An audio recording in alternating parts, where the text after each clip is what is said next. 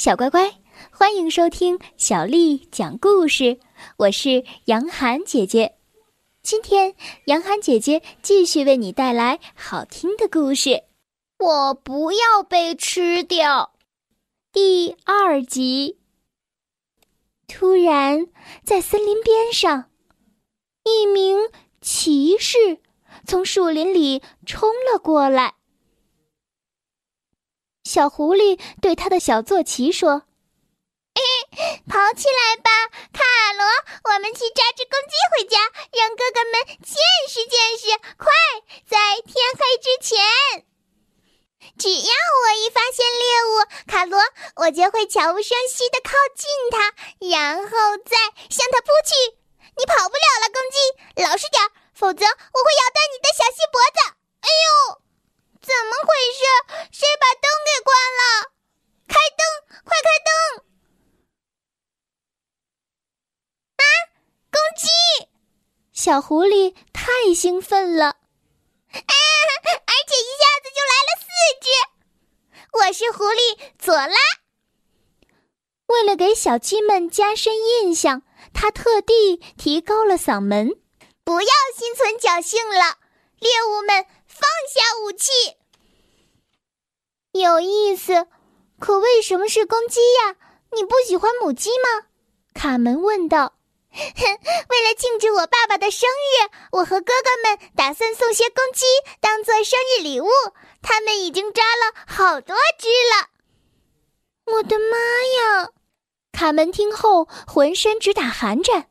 他这才明白，卡梅利多和其他伙伴们都到哪儿去了。可是，四只小母鸡能是嗜血的狐狸家族的对手吗？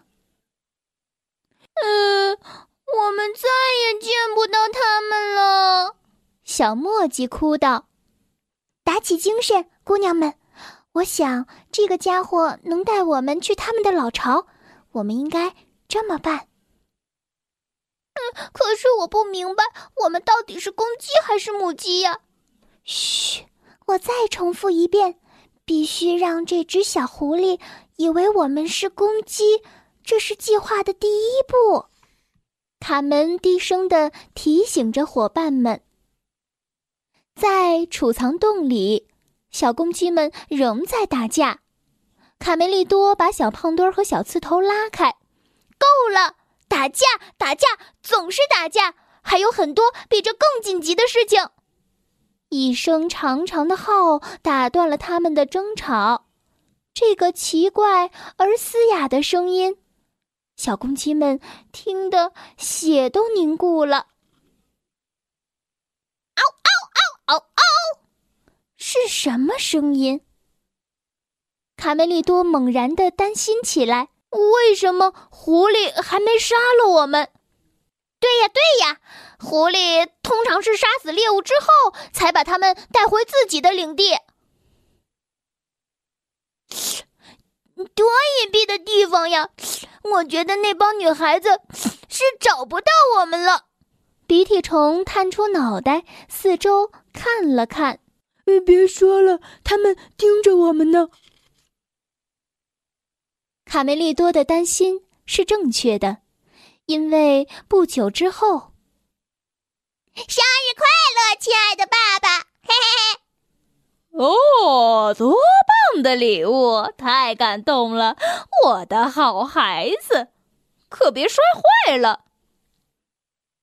瞧，这充满仇恨的眼睛，这利剑般的嘴，这尖刀般的巨呃呃，多么完美！我们要好好享受。爸爸，爸爸，这可是我们精心挑选过的。这些好斗的家伙，恐怕是这片都难找到的斗鸡呢。哦，不，绝不是这么回事儿。你们搞错了，我们只是偶尔会小心打闹一下。但那是因为，因为，因为……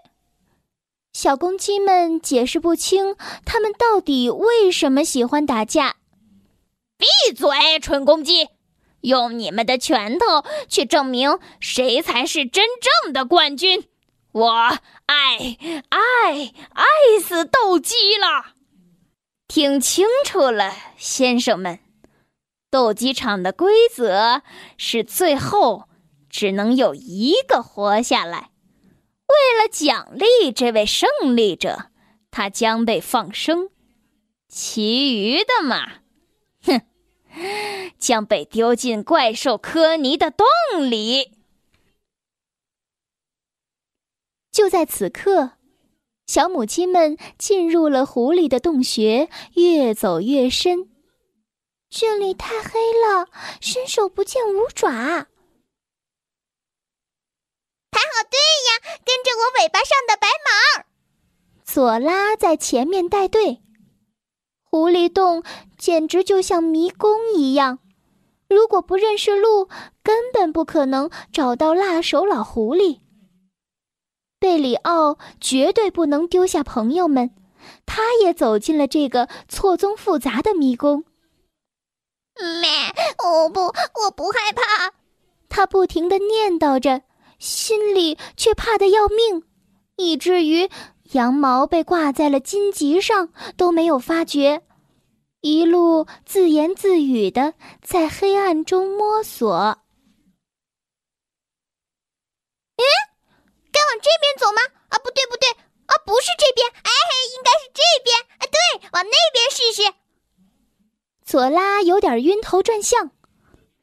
我看我们是走不出去了。卡门嘀咕着。啊，哈哈哈！啊，你们听到了吗？让人直起鸡皮疙瘩。啊啊啊啊啊啊啊！这是怪物科尼的叫声。我爸爸说，他躲在迷宫的地底下。如果我们不听话，他就会把我们变成肉酱。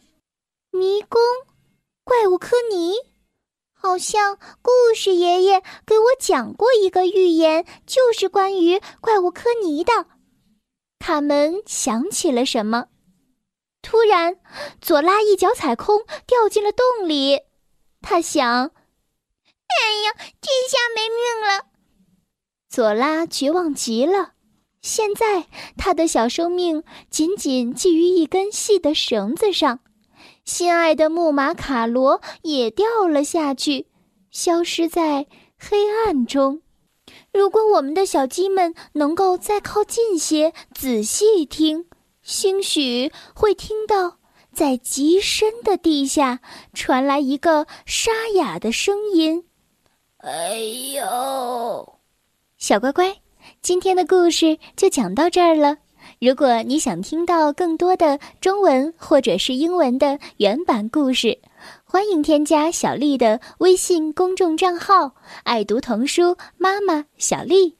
接下来又到了我们读诗的时间了。”今天为你读的这首诗是杜牧写的《江南春》。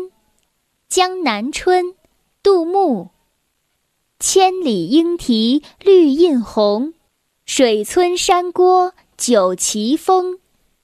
南朝四百八十寺，多少楼台烟雨中。江南春，杜牧。千里莺啼绿映红。水村山郭酒旗风，南朝四百八十寺，多少楼台烟雨中。江南春，杜牧。千里莺啼绿映红，水村山郭酒旗风。南朝四百八十寺，多少楼台烟雨中。